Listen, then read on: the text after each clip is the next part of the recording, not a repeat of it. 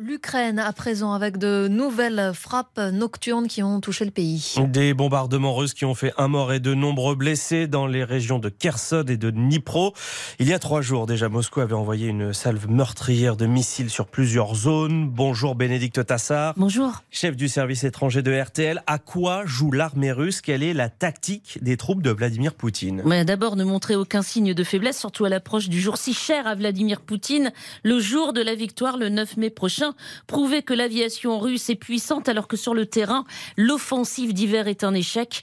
Les Russes n'ont gagné que 5 km au cours du mois d'avril. À Barmout, encore ce matin, les Ukrainiens affirmaient les avoir obligés à se retirer de plusieurs positions 260e jour de siège à Barmout quand même.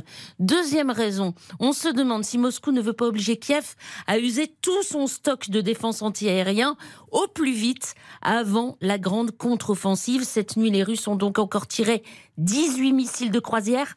15 ont été détruits par les forces antiaériennes. Les Ukrainiens sont prêts 50 000 hommes ont été entraînés pour la plupart par les Occidentaux. Le matériel est bien arrivé des pays amis, mais des documents américains classés secrets défense ont fuité, nous apprenant que les Ukrainiens pourraient manquer à terme de missiles antiaériens. Bénédicte Tassard, chef du service étranger de RTL.